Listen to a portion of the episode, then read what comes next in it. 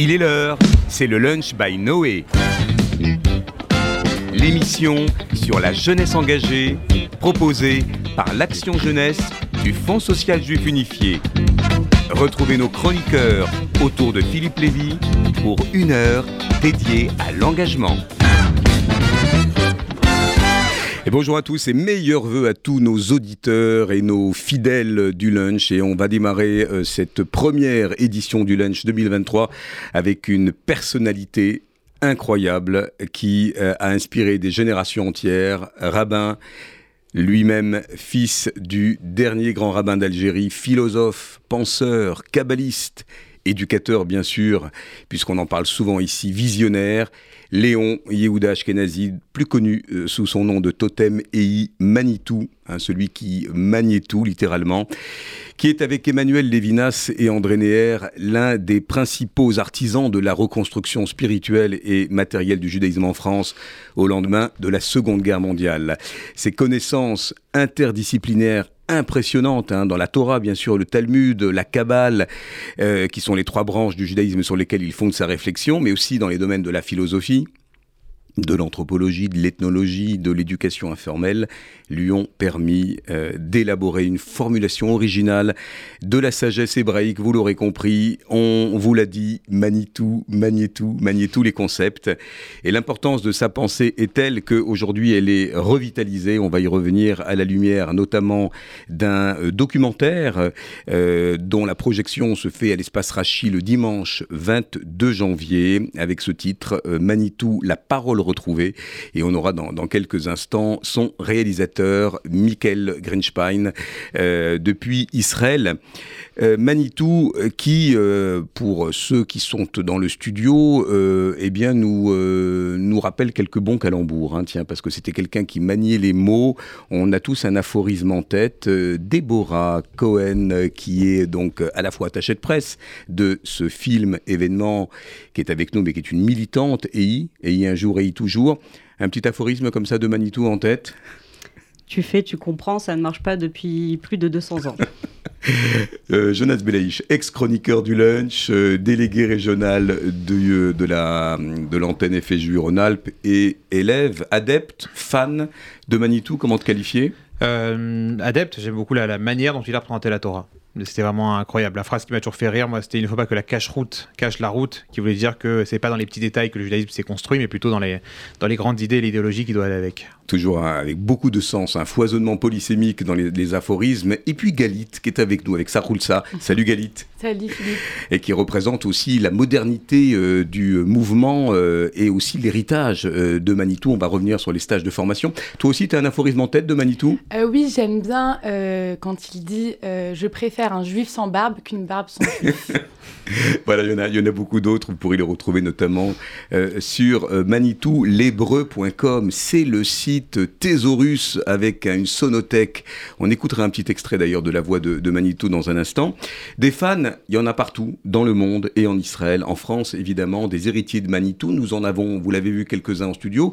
Puis on en aura, bien sûr, par téléphone. Jérémy Haddad, le président des EI, hein, puisque le socle idéologique de Manitou commence par l'école d'Orsay, là où il a été euh, directeur. On va revenir sur ces éléments de biographie avec, euh, avec Jonas. Et puis Jean-Charles Zerbib, le délégué général de, l'Organisation sioniste mondiale, qui, qui nous parlera avec Miguel Grenspan de l'engouement extraordinaire de la jeunesse israélienne pour cette grande figure figure qui, en 1968, eh bien, va quitter la France euh, pour rejoindre Israël. Et on va voir que dans son parcours, dans sa trajectoire, surtout de ce sionisme religieux dont on parle beaucoup pour Manitou, il y a là un acte fondateur.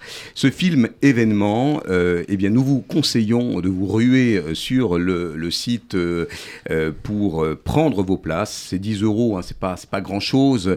Déborah, on va avoir dans, dans quelques instants Michael Grinchpine. tu as visionné le film, beaucoup d'intervenants, des élèves de Manitou principalement, mais pas que. Euh, pas que, il y a aussi des jeunes Israéliens, puisque le, film il a été fait parce que Olivier Cohen, le producteur et fondateur du site euh, www.manitou-du6lebreu.com, se sont rencontrés euh, à l'occasion des 20 ans de la mort de Manitou, il y avait une énorme conférence et il y a un engouement réel pour tous les Israéliens bah, nés en Israël qui ne parlent que hébreu pour la pensée de Manitou. Allez, on vous dit tout, ou presque tout, sur Manitou, euh, dans le lunch. Et cet extrait, en guise de mise en bouche, tiens, un extrait euh, à l'époque, on est dans les années 80, sur la jeunesse et les problèmes en Israël. Pardonnez-nous la mauvaise qualité du son. Il y a quelques crépitements, mais à l'époque, on n'avait pas tous ces moyens pour euh, enregistrer la voix du maître.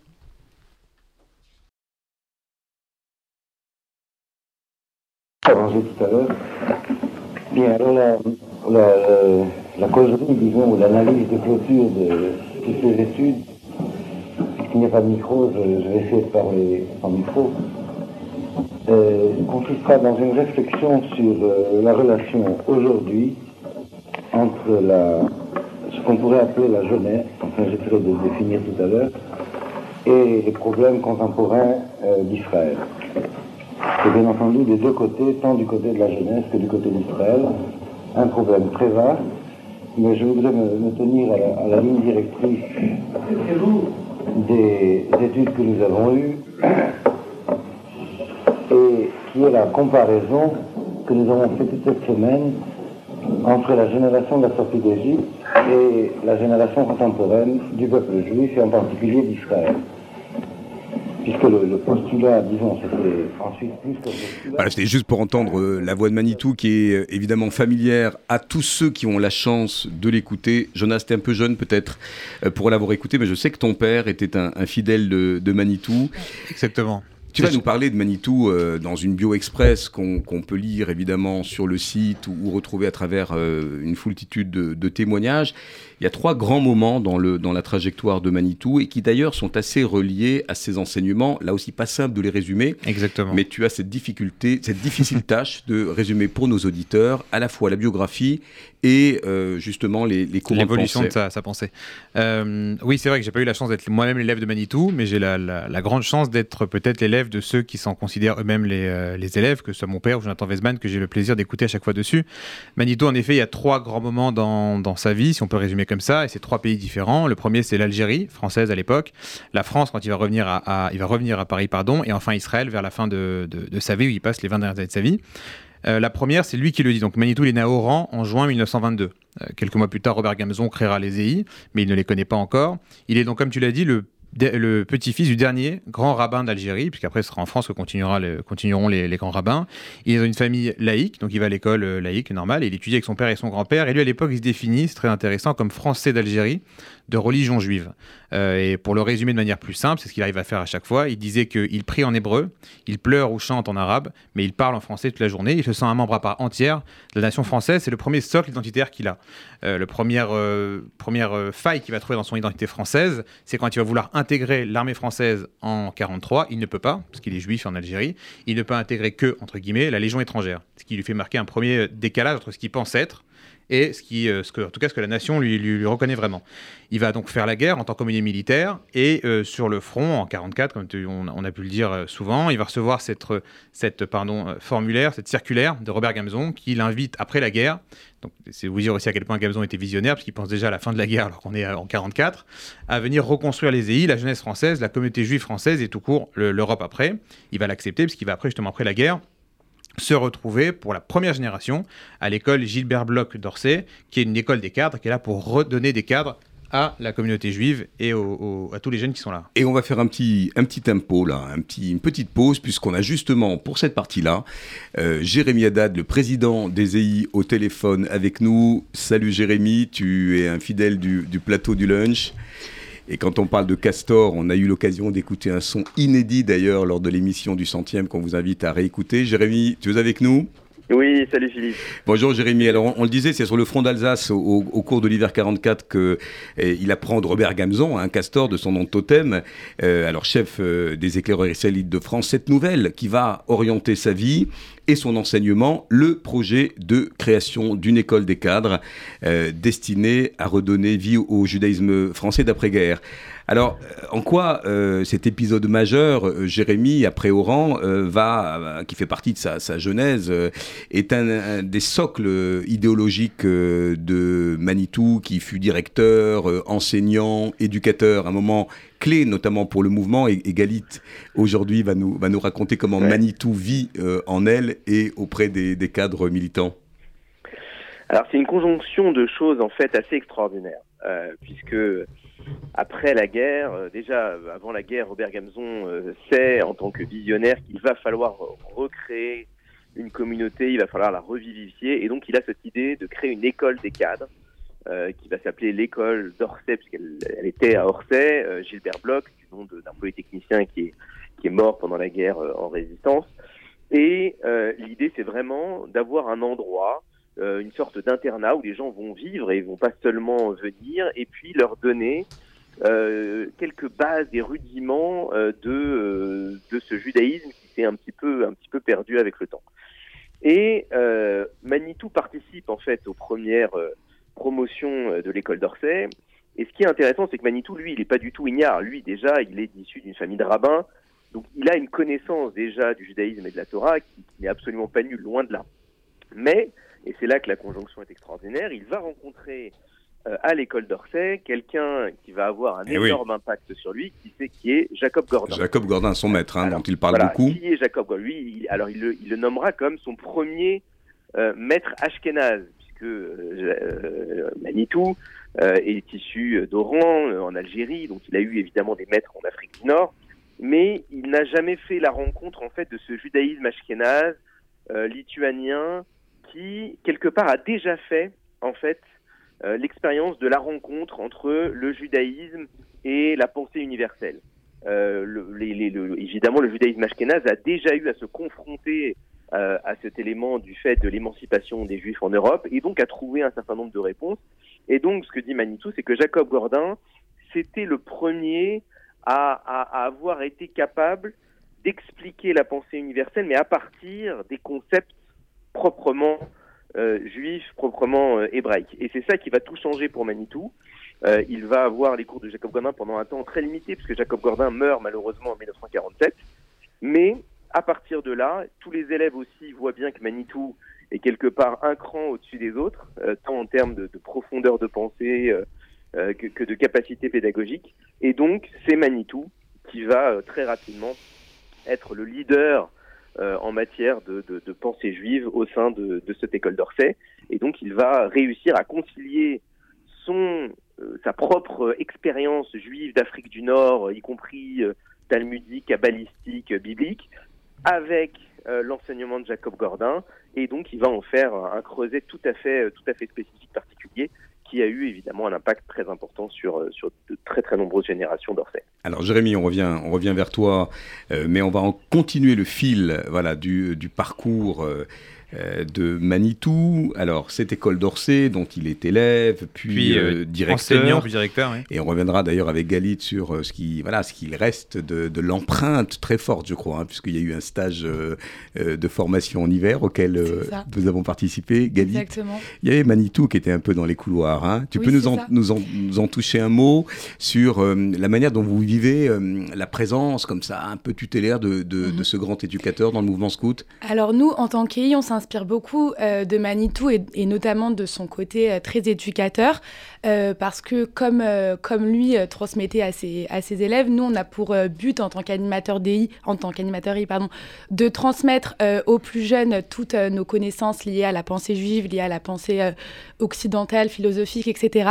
Et du coup, en sa mémoire, on fait de manière très modeste une journée d'Orsay, qu'on on appelle ça comme ça, sur les stages de formation animateur, dans laquelle on, on fait intervenir beaucoup euh, de personnes sur des sujets différents dans le but de former les animateurs et de leur euh, donner euh, justement plusieurs euh, façons de voir les choses en liant le judaïsme, en liant euh, la pensée, la pensée philosophique, etc. Et leur montrer que l'éducation a un but très important dans notre mouvement et comment transmettre aux jeunes de manière humoristique, etc., en s'inspirant de la personnalité de Manitou. L'interdisciplinarité, ça c'est formidable. On l'a vécu d'ailleurs avec ce stage qui a réuni pas moins de, de 500 jeunes des EI. C'était formidable. Un super bouillonnement. Merci de nous avoir invités avec Jérémy Karen. Euh, et tu étais d'ailleurs co-organisatrice hein, de, ce stage de formation. Alors, on est à quelle, à quelle époque euh, Alors, on est dans les années 50. Euh, comme on le disait, Manito commence à avoir une première, comment on dit, une première faille dans sa relation à sa nationalité française, même s'il va garder toute sa vie. C'est qu'en effet, au sortir de la Shoah, quand tous ceux qui même ont été résistants commencent à comprendre, après la fin de la guerre, quelle a été l'ampleur du désastre qu'est le, la Shoah et la Seconde Guerre mondiale, ils, commencent à prendre de plus en plus la conscience et l'importance du côté national du peuple juif, la dimension nationale d'un peuple juif qui fait que quelle que soit la nationalité des juifs en Europe à cette époque-là, ils ont tous été visés, ils ont tous été euh, euh, vraiment pourchassés par les nazis. Donc il y a quelque chose qui va au-delà de juste la nationalité qui a écrit sur son, euh, son passeport ou sa carte d'identité. Donc dans les années 50, il va et diriger Orsay, puis il va être commissaire général des IA en 54, puis il va être président de l'UJF en 55. Il faut vraiment le remettre dans le contexte parce que je vois pas aujourd'hui un rabbin d'une trentaine d'années ou une quarantaine d'années être président de l'UJF. C'est vrai. On, l'imaginerait, on l'imaginerait même pas. Ça pourrait le redevenir, mais bien sûr. Donc... Et donc lui vraiment là son, son... une synthèse en fait. Voilà exactement. Et la synthèse qu'il va faire aussi, c'est qu'il dit qu'il faut vraiment repenser l'identité juive. C'est ce qui plaît aussi beaucoup aujourd'hui, c'est qu'il va faire un travail sur l'identité juive, à une époque où l'identité juive avait été un peu bah, vraiment massacrée par et la Shoah et tout ce qui s'est passé avant. Et il va être assez poil à gratter avec la communauté organisée, puisque d'un côté, il va dire que la Haskalah a vraiment ah, affadi. Tu peux traduire peut-être la Haskalah. c'est les Lumières. Euh, c'est ce qui est, c'est vrai, parce qu'on disait tout à l'heure Jérémy, c'est-à-dire l'émancipation des Juifs dans les pays d'Europe de l'Est euh, à la base et, euh, en Allemagne en, premier. Il va trouver que ces 200 ans d'Haskalah ont un peu affadi le message juif parce qu'ils ont voulu justement gommer les différences entre la pensée occidentale et la pensée juive. Il va, il va dire aussi à l'époque que le consistoire est en train de devenir euh, trop euh, libéral, parce que le, consistoire est à l'époque réformiste. aussi, euh, aujourd'hui, on ne s'imagine pas à quel point il pouvait l'être à l'époque. Et donc, il va dire qu'il y a un, il y a un truc à trouver entre les deux qui parlera plus à nos nouvelles générations. Il y a une identité à. En tout cas, il faut réinventer la manière dont on en parle pour que les jeunes puissent s'en saisir et continuent à la porter. Et donc, lui, il trouve en fait vraiment important de trouver ce lien, comme le disait Galit, cette interdisciplinarité dont tu parlais, pour avoir un maximum de connexion et de ponts entre cette pensée hébraïque, juive, avec le monde qui nous entoure aujourd'hui. Et il y a un événement quand même autour de la guerre des six jours qui va être assez édifiant euh, pour lui puisque euh, l'année d'après, euh, eh bien c'est le grand saut. Exactement. Le Rav Léon Ashkenazi Manitou migre en Israël et là c'est tout un, pan d'une histoire dont s'est approprié d'ailleurs une jeunesse israélienne et pas que hein, évidemment que ce soit les Olim ou même les, les, les Français héritiers de, de, Manitou en France. Et c'est à la lumière, j'en parlais en introduction de ce documentaire euh, de Michael Grenspine et d'Olivier Cohen. Je crois qu'on a euh, Michael au téléphone. Bonjour Michael. Bonjour. Eh ben, on est très content de vous avoir avec nous, que Déborah vous nous, nous, nous ait mis sur votre voie. Ce documentaire qui rend hommage avec euh, une espèce de kaléidoscope de voix euh, d'élèves, d'enseignants, euh, de, de, penseurs. D'ailleurs, le titre de ce film, c'est Manitou, la parole retrouvée. On a compris que la parole était importante, c'était un orateur, c'était quelqu'un qui vraiment donnait beaucoup de conférences. En quoi est-elle retrouvée d'ailleurs, cette parole, dans ce documentaire? Est-ce que c'est un, un hommage appuyé Est-ce que c'est aussi l'occasion de dire ici et maintenant que euh, la pensée de Manitou est d'une formidable modernité Tout à fait, tout à fait. Euh, c'est aussi inspiré d'un poème qu'il avait écrit. Euh, vous savez que Manitou avait une très belle plume et également un très beau français et un très bel hébreu. Et il écrivait aussi des poèmes. Et dans un de ses poèmes, il écrivait Il est temps de relancer dans le monde vieilli notre message retrouvé. Alors on a changé le simplement euh, message en parole parce que c'était l'homme de la parole, de l'oralité. Euh, et effectivement, ce qu'on voulait dire par là, c'est que euh, le, en fait le message de Manitou, c'est le la parole de Manitou, c'est la parole du judaïsme de, de, de l'origine, parce que je voulais réagir aussi. Un de vos intervenants disait que Manitou a compris après la guerre quelque chose, mais ce sont des ce qu'il a compris, c'était des en fait des éléments qui étaient au cœur de la tradition euh, du judaïsme. Euh, pour le dire vite, pour le dire vite, euh, c'est vrai qu'on a tendance en France à présenter le judaïsme comme une religion, euh, mais Manitou et tous les grands d'Israël savent qu'en fait, euh, le peuple juif est d'abord un peuple. C'est d'abord un peuple avant d'être une religion. Vous savez, lorsque Dieu parle à Abraham, il lui dit Secha les goy kadosh. Il lui dit, c'est-à-dire en tant que je vais faire de toi un peuple saint. Il lui dit pas je vais faire de toi une religion sainte. Donc le, judaïsme, c'est certes euh, une spiritualité, euh, une pratique, etc. Mais ce que, ce que répétait sans arrêt Manitou, il faut vous déshabituer de, de cela, de croire que le judaïsme, c'est comme d'autres religions, c'est d'abord un peuple qui a une mission et, un, et un, rôle sublime à remplir. Quoi. Et c'est un peu tout ça qu'on a essayé de montrer dans, dans ce site, qui, il faut le rappeler encore une fois, est à l'origine euh, produit par euh, Olivier Cohen du site euh, Manitou l'Hébreu. Voilà, qui est le fondateur de, ce site formidable. D'ailleurs, on y retrouve des sons de ses enseignements. Alors, vous dites, ce film, il parle des enseignements de Manitou. C'est pas une œuvre, Déborah, strictement biographique. on y a d'ailleurs retrouvé pêle-mêle la, résonance des discours de ses élèves, tels que Ephraim Herrera, Eliezer Cherki, Uri Cherki, le Rav Menachem Ackerman, Denis Charbit, qu'on connaît bien, l'universitaire, géopolitologue également, Ronnie Klein, Pascal Berkovitch. Voilà, Pascal Berkovitch. Il y a une femme. Il y a une femme qui est donc là, euh, une sportive. Qui a peut-être d'ailleurs. Euh, paralympique. Qui amène une lumière quand même très différente des autres dans le film d'ailleurs. Est-ce que euh, on n'a pas.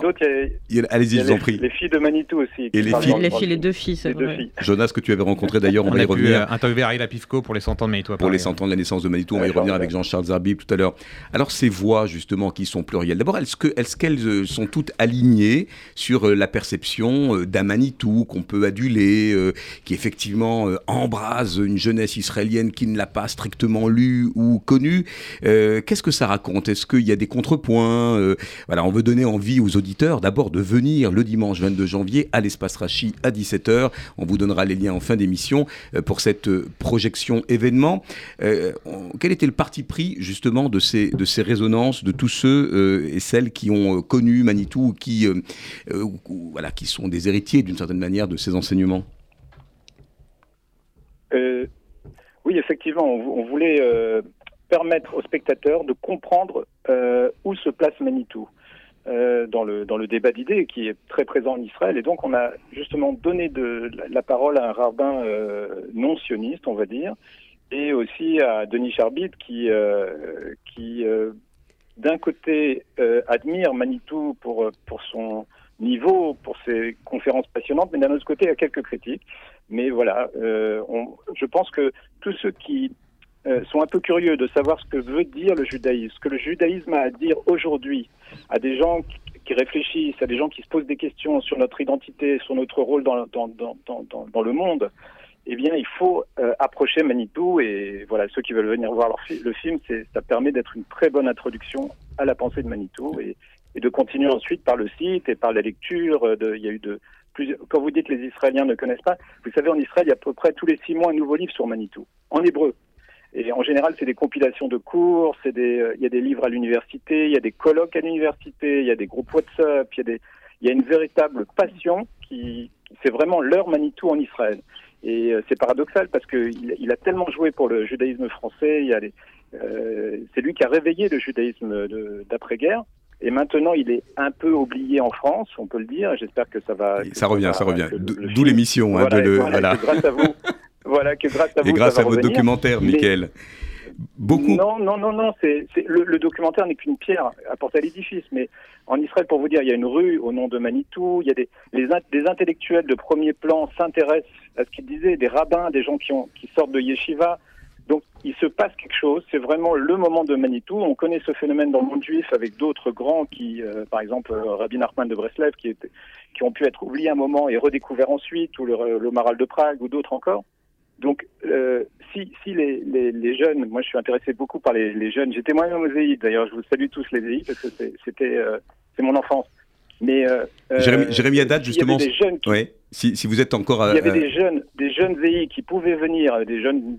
On est jeunes jusqu'à 70 ans hein, maintenant de nos jours, mais euh, qui, qui, qui, sont curieux d'entendre une autre voix, euh, une autre voix. J'insiste sur ça parce qu'on l'entend pas forcément en France. Cette idée qu'on est d'abord un peuple, cette idée du klal en hébreu, c'est aussi évidemment la Torah du Rav Kook alors on va revenir, on va revenir à cette rencontre décisive avec le Rav Kook, qu'il a d'ailleurs Jonas rencontré un peu avant de, de, migrer en Israël. Si Jérémy est toujours avec nous, euh, je, te pose la question, Jérémy, est-ce que tu es sur le, même constat que, que Michael sur, d'une certaine manière, cette désaffection ou ce désamour euh, ou le fait de ne prendre en charge Manitou qu'au moment où euh, il reste encore en France? Est-ce que ces débats aujourd'hui apportent quelque chose?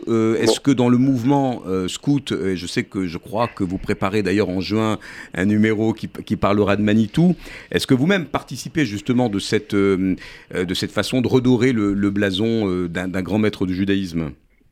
Alors, on, est là pour dire, pour dire les choses. Ah oui, ou pas? on est là pour dire les choses, toujours dans le lunch. Hein. Alors, juste pour réagir, moi je suis parfaitement d'accord que déjà la partie de Manitou est absolument extraordinaire et qu'elle mérite d'être connue. Je suis pas complètement d'accord sur le fait que euh, Manitou est le seul à dire que euh, le judaïsme n'est pas une religion et que c'est aussi un peuple euh, et que c'est peut-être d'abord un peuple. Ça, ça, je pense que nombreux sont ceux qui sont capables d'être d'accord avec ça. En revanche, il faut bien comprendre une chose, c'est qu'aujourd'hui, les élèves de Manitou, et on l'a vu d'ailleurs lors d'un colloque qui a été organisé euh, par Jean-Charles Zerbi. Le 11 septembre, vous avez la captation d'ailleurs sur le Centre euh, bah, d'art et de culture, on y reviendra. La, la, réalité, c'est que si on, on écoute Manitou jusqu'au bout, ou en tout cas c'est comme ça que les élèves le disent, si vous êtes un juif et que vous reconnaissez euh, que effectivement vous appartenez à un peuple, mais que vous n'habitez pas en Israël, il y a un problème chez vous. et, c'est dit, et c'est dit de façon très explicite, si vous voulez. C'est le, statut d'exilé. Euh, et donc il faut, alors soit, soit on l'accepte, mais à ce moment-là, il faut aussi accepter que du coup, c'est un peu gênant euh, pour des, pour des, pour des juifs qui sont en France euh, d'étudier des textes de quelqu'un qui finalement les met un peu le, nez dans leur caca, ça marche jamais, pour, pour, pour être franc. Et, puis ensuite, il faut pas non plus oublier que chez, chez Manitou, notamment à la fin de sa vie, il y avait une forme, euh, malgré tout, de, de colère presque, euh, ou, d'aigreur vis-à-vis du judaïsme français qui, justement, ne faisait pas l'effort d'aller jusqu'au bout et donc de ne, de ne, pas aller en Israël, et une aigreur aussi vis-à-vis euh, du judaïsme dit Haredi, on va dire, qui ne partageait pas ses vues sur sur l'État d'Israël et, sur... Euh, Alors Jérémy, une, une, une réaction. c'est vrai que dans l'œuvre de Manitou, cette tension, Jonas, euh, Galoud, Géoula, euh, l'exil, le, le, le, Shivat Sion, etc. sont des, sont des thèmes récurrents qui traversent vraiment sa pensée. Une petite réaction à la nuance de Jérémy Haddad qui laisse à penser que le judaïsme français était un peu tensé par Manitou de ne pas avoir fait le pas, y compris en 1967 après la guerre des six jours. La nuance, elle vient du fait qu'on est une à deux générations après. Les élèves de Manitou sont allés en Israël, donc ils sont appropriés son, message de être juif, c'est être un peuple, un peuple, le peuple d'Israël. Euh, je pense qu'après, euh, bon, les est un mouvement sioniste. Maintenant, c'est un mouvement euh, profondément français et implanté en France. Donc, je comprends que il y a ce problème de dichotomie entre ce qu'il était à l'école d'Orsay et puis ce qu'il a prôné assez rapidement, puisqu'il est parti, il est passé de Gordin au Rav Kook. Euh, et que s'il inspire aujourd'hui les jeunes Israéliens, c'est en tant que penseur séfarade. Donc ça, c'est important de le dire aussi. Donc c'est son, c'est son passé de français séfarade, moitié algérien, moitié marocain, héritier d'une tradition de kabbaliste, qui, qui parle aujourd'hui aux Israéliens. Donc c'est vrai que c'est ce côté-là qui va être euh, adopté par les Israéliens et qui a fait que tous les EI qui ont 70 ans pratiquement sont en Israël aujourd'hui. Euh, Jérémy, une réaction à la réaction de Déborah, qui est le même EI. Hein non, non, mais c'est parfaitement juste. C'est parfaitement juste. Il y a effectivement eu énormément d'EI qui sont partis en Israël, d'ailleurs grâce, euh, grâce à Manitou. Grâce à Manitou. Alors, il y, y, a un nom qui a été lancé quand même pour nos auditeurs, c'est le Rav. Euh, c'est le Rav Kouk. Voilà, alors ça, c'est un.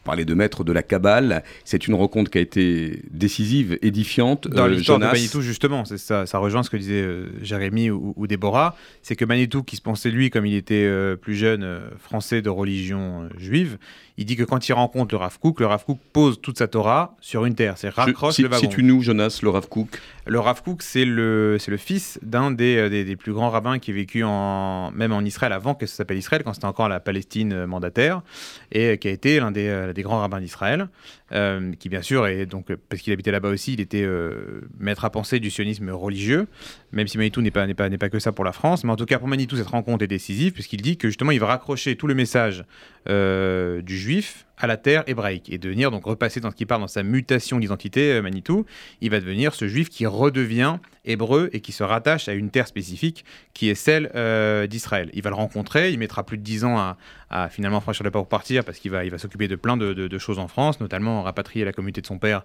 euh, d'Algérie en, France. Et puis il va utiliser son temps à très bon escient puisqu'il va continuer à transmettre, transmettre cette idée du judaïsme. juste une chose sur les différentes manières de comprendre le message de Manitou. Je pense que c'est comme tous les grands euh, de la Torah ou du judaïsme, c'est que son message est compréhensible à plusieurs niveaux, selon plusieurs angles. On dit dans la Torah que chaque mot a 70 facettes et qu'elles sont toutes vraies.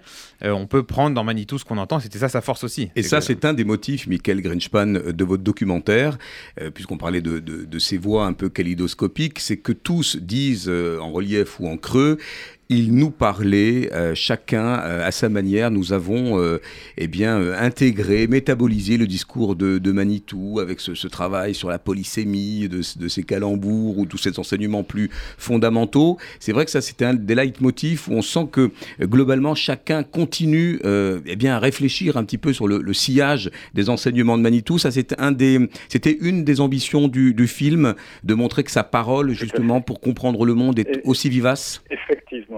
Effectivement. Alors, encore une fois, sa parole, euh, il ne faut pas la limiter. Là, je, viens d'entendre euh, Déborah euh, au judaïsme séfarade, des, des, rabbins séfarades, il y en a beaucoup en Israël, vous imaginez. il y en a eu beaucoup, il y en aura beaucoup. Et Mais français. Non, c'est pas. on peut dire un des intervenants dans le, dans le, dans le film, c'est le, le Ravouri Cherki, qui explique qu'en fait, Manitou était un kabbaliste. Il est descendant d'une grande lignée de kabbalistes par sa mère. Il a étudié la Kabbale au Maroc. Et la Kabbale euh, le Ravouri Cherki qui dit. On a l'image de, de, de, de, la magie. Alors, je ne pas du tout ça. Oui, oui. une interprétation. En fait, la Kabbale permet d'expliquer les secrets derrière le texte et derrière tous les textes d'ailleurs. Et Manitou révélait des secrets, des choses profondes, et il comparait ça avec des grandes philosophies et d'autres religions. En fait, il resituait, il parlait à l'homme moderne post-Shoah, post-moderne, ou parfois il avait, il, il expliquait à des gens qui étaient des intellectuels laïcs quel était le génie du judaïsme. Et c'est pour ça, effectivement, il y a une polyphonie, euh, c'est vrai qu'on peut le comprendre à divers niveaux, mais vraiment, j'invite ceux qui veulent comprendre le judaïsme dans ce qu'il a de plus grand, de plus enthousiasmant, je dirais même, là on est dans une, dans une émission de jeunes, donc je pourrais dire, euh, Manitou, quelque part, ça décoiffe, c'est révolutionnaire. C'est vrai, c'est vrai. Pour ceux qui l'ont connu. Et vous verrez que, et vous verrez donc des gens qui, qui, qui sont dans le film, des jeunes, qui ont qui ont accès à tous les livres. Vous imaginez le nombre de livres qu'il y a en hébreu sur le, judaïsme. Il y en a tous les jours, tous les jours. Et qui pourtant ont choisi Manitou comme leur maître, un maître qu'ils n'ont jamais connu, jamais rencontré. Et je vous assure que c'est pas parce qu'il est né en Algérie qu'ils l'ont choisi. C'est pour des choses beaucoup, beaucoup plus euh, euh, élevés. il y a parmi les élèves de Manitou des, gens des Ashkénazes et, tout le peuple d'Israël. Il est assez fédérateur. Alors on va retenir ce que vous dites, Michael Grinchpan. Vous restez avec nous après la, petite pause syndicale de publicité, mais c'est vrai que dans les, premières minutes du film, on entend le, ce Ravouri Cherki dire euh, qu'il y a là, euh, chez Manitou, un effort de transmission en coulisses de la Kabbale dans le cadre de la pensée moderne. Et, et ça résume bien justement cette capacité aussi à pouvoir vulgariser tout en étant exigeant on se retrouve euh, dans une poignée de secondes et on va avoir au téléphone, si la technique nous le permet, Jean-Charles Zerbib, le délégué général de l'Organisation sioniste mondiale. On a évoqué cet événement pour les 100 ans. C'était euh, avec un certain nombre de témoignages et on revient sur l'héritage formidable de Manitou. À tout de suite. En présence de l'ambassadrice d'Israël au profit des milliers de familles défavorisées du pays, Meir Panim organise le plus incroyable gala le 13 février sur la scène mythique du Palais des Congrès de Paris. Sur scène, un parrain extraordinaire, Michel Drucker, Louis Bertignac, Marc Fichel et Fer David. Des artistes surprises. Le grand orchestre du Soleil des Lattes pour partager les plus belles chansons d'Israël.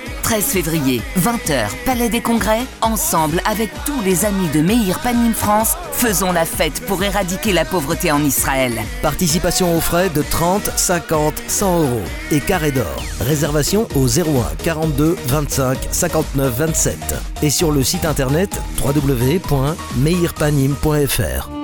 Bonjour, je suis Eva Sandler. Bonjour, je suis le père de Jonathan Sandler. L'attentat du 19 mars 2012 à Toulouse résonne encore dans nos esprits. Ce matin-là, mon mari et mes deux fils m'ont été arrachés. Pour que leur souvenir soit éternel, je vous attends nombreux au gala du Bête Sandler. Le mardi 31 janvier 2023, au Centre européen du judaïsme à Paris. Pour que la terrible obscurité de ces événements laisse place à la lumière. Dons en formation, réservation 06 19 84 83 39. Merci beaucoup.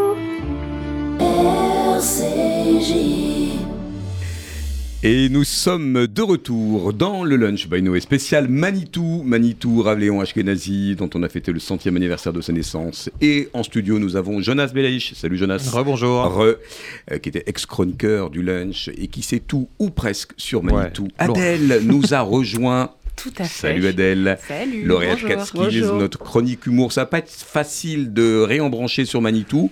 On essaiera quand même en fin d'émission. Restez pour la chronique d'Adèle.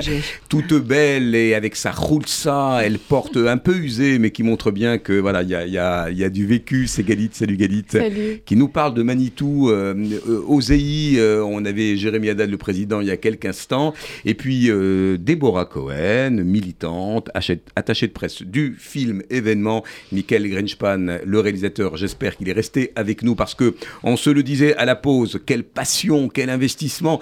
Michael Grinchpan, vous êtes toujours avec nous?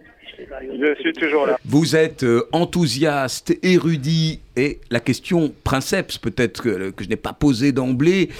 Pourquoi Manitou vous parle, vous Euh, Quand, l'avez-vous rencontré À quel moment euh, dans votre parcours de, réalisateur? Je voudrais quand même donner quelques éléments de bio, parce qu'on voit que vous êtes un, réalisateur engagé. hein. Vous avez fait des films en France, en Israël, dans le monde.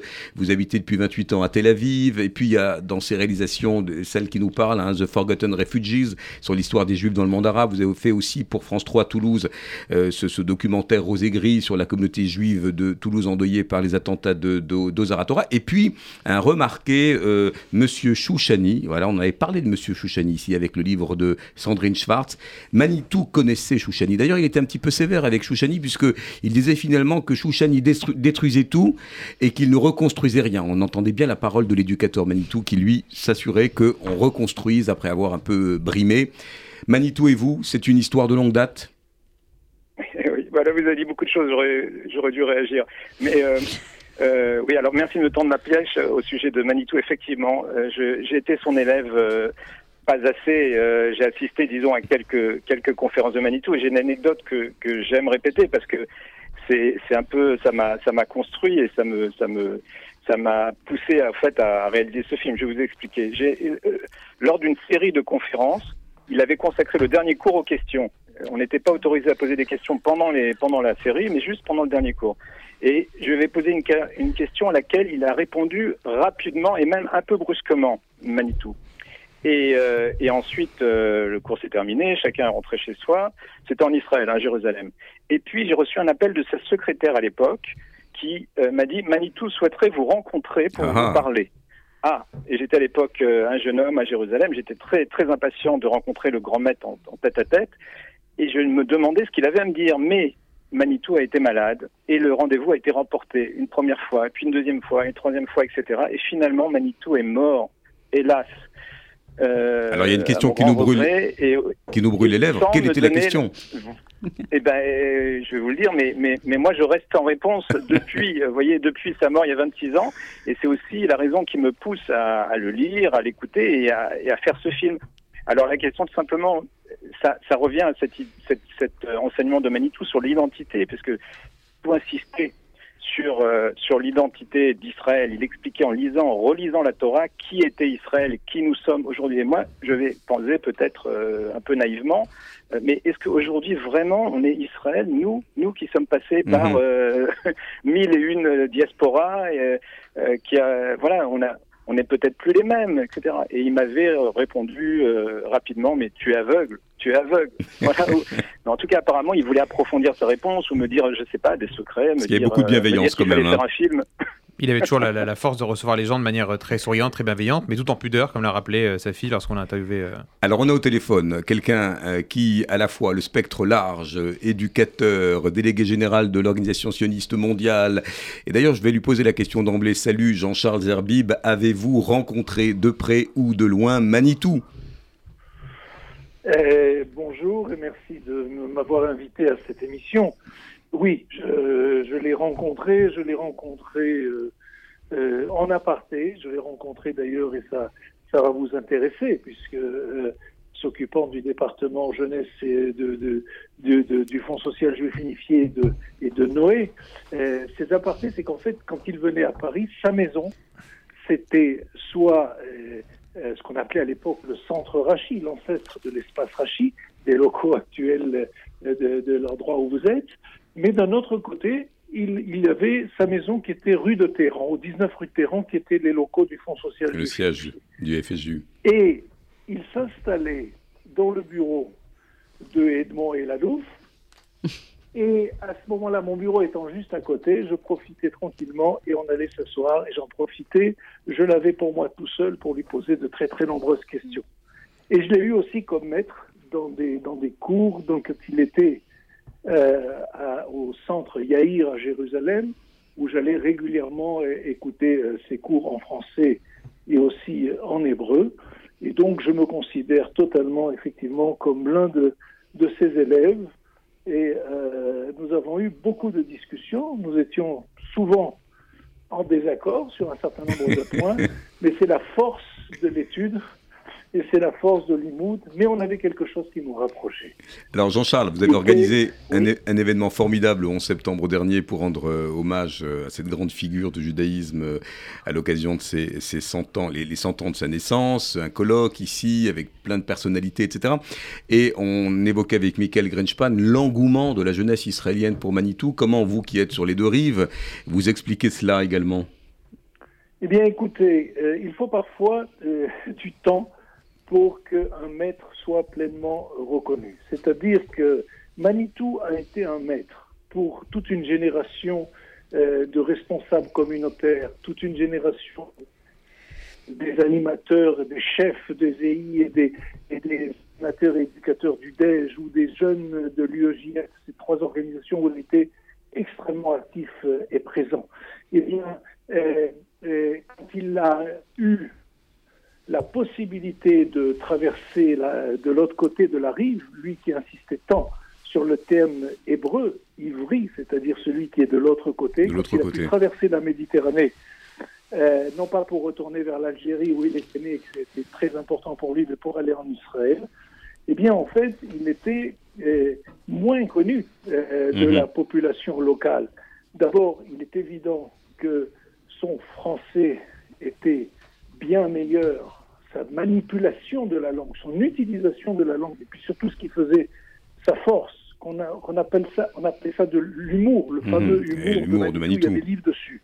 Mais c'était un humour qui avait un sens, c'est-à-dire c'était comme toujours, il fallait, il fallait lire derrière ces, ces quelques histoires et quelques blagues. Il y avait beaucoup de sens dans ses réflexions. Ça rendait son enseignement agréable. Et tout d'un coup, après sa disparition, grâce au travail formidable d'un certain nombre de gens, qui sont d'abord euh, ses anciens élèves, euh, on ne va pas citer tout le monde parce qu'on prendrait le risque d'en oublier, mais il y a beaucoup d'élèves, ceux qui étaient, qui l'ont connu au QEJ, Rachi, à Paris, ceux qui, avaient, qui, ont fait leur alliance, d'études juives ou en Israël, oui, avec les centres Mayanot. ceux qui l'ont connu au Mayanot, Mayanot qui est une continuité directe de, ce fameux, de la fameuse maison d'Orsay, que ceux qui l'ont connu euh, au centre Yaïr, etc., évidemment, euh, ont euh, essayé de reprendre cet enseignement. Et ce qui était fort, c'est que même quand on regarde aujourd'hui, c'était le cas de ce que nous avions ensemble, puisque nous avons organisé ensemble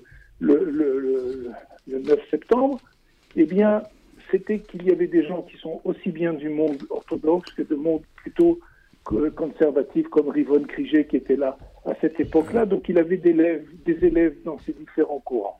Et ça, ces gens-là ont décidé de faire connaître sa pensée. Malheureusement, on ne peut pas dire ses écrits, puisque vous l'avez sûrement dit, euh, il n'écrivait pas beaucoup, donc il doit se baser sur quelques articles, euh, et on n'a pas de livre réellement, parce qu'il avait très très peur de cette fossilisation de la langue. Oui, alors justement, ça c'est une question que je voulais vous poser à, tous, les, à tous les trois, Michael, Jonas et, et Jean-Charles. Vous, vous répondez évidemment Déborah et, Galit. Euh, justement, cette oralité, on aurait pu imaginer effectivement une production. Alors, il y, a évidemment quelques livres qui sont des sommes, je le montre à l'écran, bien sûr, La parole et l'écrit. Euh, Ça, c'est grâce à Marcel Goldman. Mais c'est Marcel Goldman. Voilà, qui est d'ailleurs l'oncle de notre journaliste euh, Laurence Goldman ici. Voilà, qui a collationné, etc. Est-ce que d'une certaine manière, c'est pas l'héritage de la Kabbale, ça, cette parole prophétique qu'il a voulu d'une certaine manière préserver, alors que nous, en bon latin, si j'ose dire, on imagine que les écrits restent et que les paroles s'envolent. Il y, a, une tradition purement kabbalistique de, de préserver la conférence, la transmission orale? Michael, Jean-Charles? Bah, je pense que c'était vraiment l'idée de, de, Manitou. De, de, effectivement, il voulait pas que ses écrits restent euh, poussiéreux, bloqués dans un temps, etc. Et il a misé tout son temps, enfin, il a utilisé tout son temps à la transmettre de manière plus vivante, plus directe. Et je pense qu'aujourd'hui, les élèves qu'il a formés sont autant de livres qu'on pourrait avoir euh, vivants de, de, sa pensée, plutôt qu'un tome ou deux tomes qu'il aurait lui écrit un peu bloqué dans un, dans un contexte. Ça a gardé sa parole vivante, comme disait Mickaël, la parole retrouvée, parce que on a aujourd'hui des gens qui sont vivants, qui l'ont connu, qui peuvent retranscrire sa parole tout en étant toujours aussi moderne, ce que ne pourrait peut-être pas faire un livre euh, aujourd'hui. Pour quand... retranscrire, il faut l'avoir entendu déjà. Et moi, j'ai travaillé avec Ephraim Herrera, j'ai été son attaché de presse. Il a fait deux bouquins qui s'appellent Étincelle de Manitou. Et c'est lui qui a demandé la permission à, à Manitou de l'enregistrer. Je crois que ça a été un peu une petite négociation, mais finalement, c'est grâce à ces cassettes qu'il reste quelque chose. Et qu'on retrouve dans la sonothèque donc, de ce site euh, manitoulébreu.com avec des thèmes et... qui sont des, des, clés de lecture hein, la prophétie, les anges, la prière, le Shabbat, la fraternité. Euh, on parlait de jeunesse tout à l'heure, l'égalité, la moralité, la transmission. Et ça n'a pas pris une ride, Michael Grinspan, vous qui étudiez encore, j'imagine. Oui, oui, tout à fait. Alors, euh, pour répondre aussi à votre question euh, au sujet de l'écrit, euh, c'est vrai que Manitou se méfiait de l'écrit. J'ai aussi entendu dire qu'il qu travaillait beaucoup, il enseignait, il avait pas le... parfois il disait ça qu'il n'avait pas le temps d'écrire. Mais euh, d'autres se sont chargés de, à partir des, milliers de, cours qu'il donnait, si vous voulez, de, compiler. Notamment, c'est le travail de, de Chaim Rothenberg en Israël. Il a écrit plusieurs recueils en hébreu et c'est un travail énorme, c'est-à-dire qu'il faut écouter tous les cours en français, en hébreu et, les classer par thème. Et c'est pour ça que je vous dis que la, la, la, la pensée de, de Manitou est, connaît euh, une renaissance en Israël. quoi. C'est euh, un petit miracle. Jean-Charles Zerbib, on, arrive au terme de l'émission et puis on enchaîne sur une chronique. Ça sera pas facile, Adèle, hein, parce que là, on est sur un registre qui est pas si solennel d'ailleurs, parce que Jean-Charles l'a dit, Manitou, c'est l'humour, c'est la bienveillance, c'est la générosité. Euh, Jean-Charles, toi qui as l'habitude d'écumer tes guêtres dans les mouvements de jeunesse, dans euh, les associations, euh, tu, mesures cette revitalisation de, de l'héritage de Manitou ou ça reste encore un peu, un peu timide? Et peut-être que d'ailleurs ce documentaire, on espère que beaucoup de jeunes viendront le voir à Rachid le dimanche ah, 22 janvier. Michael, quand même. Voilà, va aussi donner un coup de boost. Quel est ton, quel est ton constat là-dessus? Moi, je crois que pendant longtemps, Manitou était connu en France et des Français. Et, et je crois qu'il y a des textes célèbres, par exemple, quand on s'occupe de, de, de, leadership communautaire, il avait écrit un texte pour expliquer que les responsables communautaires étaient les lévis de la communauté. C'est un oui. texte très, très important qu'il faudrait ressortir et faire étudier dans tous les mouvements. Aujourd'hui, Manitou, pour, pour, pour, beaucoup de jeunes, c'est une marque de tracteur. Ça veut dire qu'on ne connaît pas. on ne connaît pas. ne pas confondre avec Kiloutou.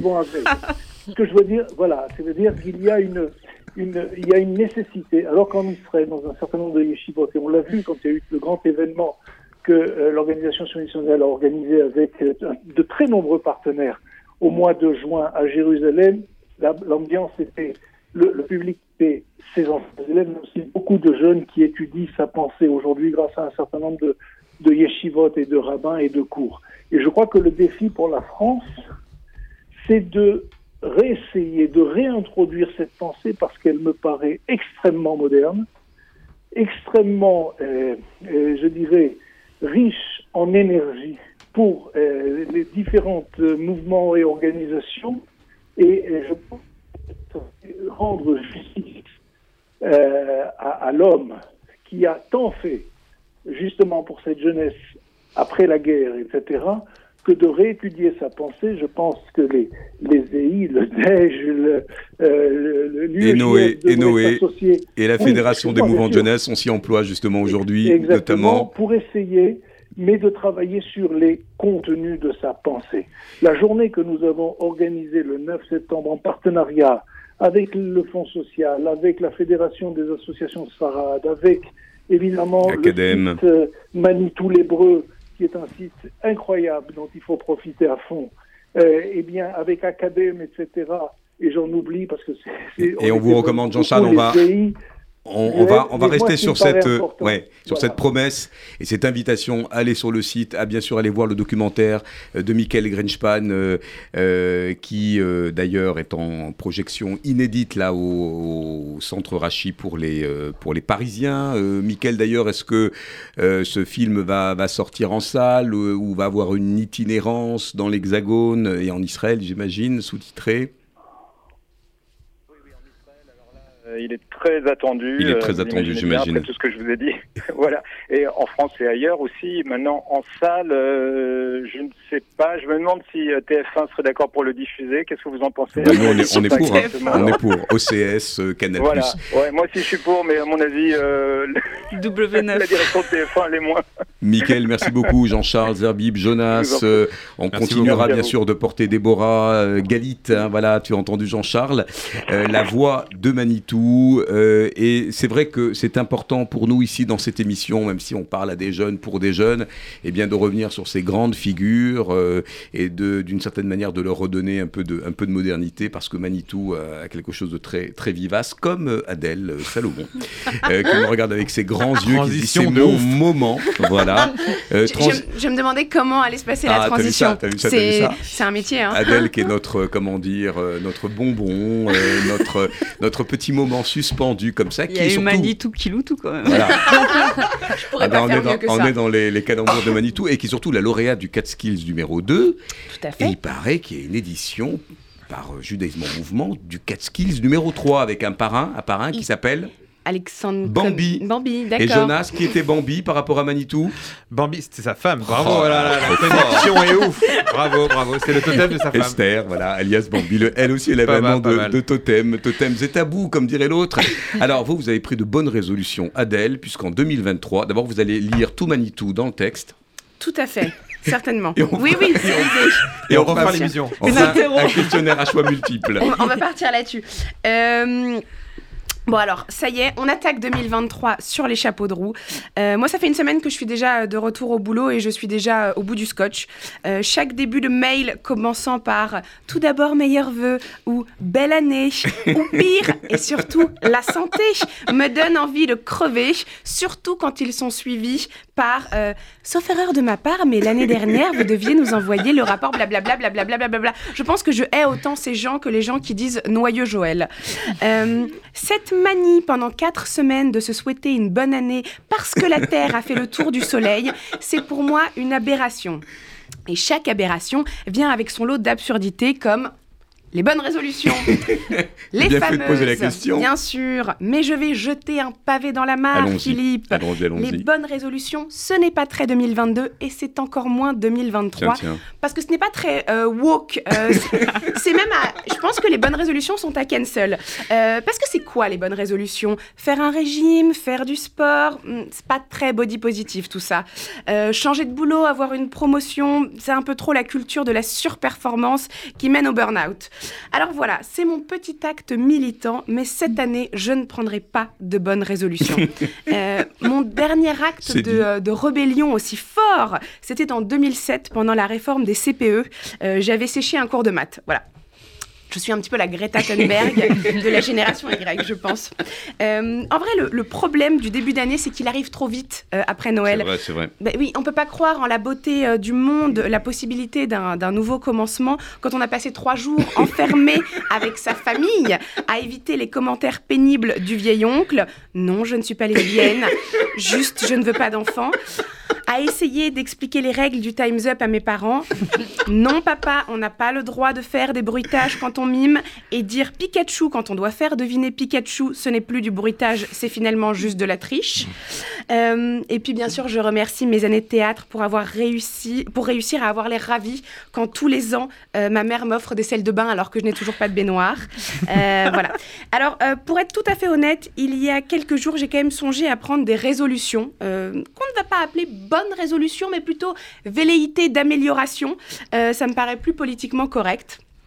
Du type euh, aller à la piscine une fois par an. Euh, répondre aux photos de ma nièce sur le groupe WhatsApp Facebook autrement que par oui bon elle l'a pas changé depuis hier euh, tu m'emmerdes et euh, commencer à écouter les cours de Manitou sur toutmanitou.org bien évidemment Point Et- .com. Point .com. Manitoulébreu.com. On ne m'a pas donné les bonnes informations. Euh, et puis, je me suis rappelé ce qu'un grand philosophe contemporain, qui est un peu le Léon Ashkenazi de la chanson française, voire le grand Manitou de la variétoche. Euh, je te donne toutes mes différences, tous ces défauts qui sont autant de chances. On ne sera jamais des standards, des gens bien comme il faut.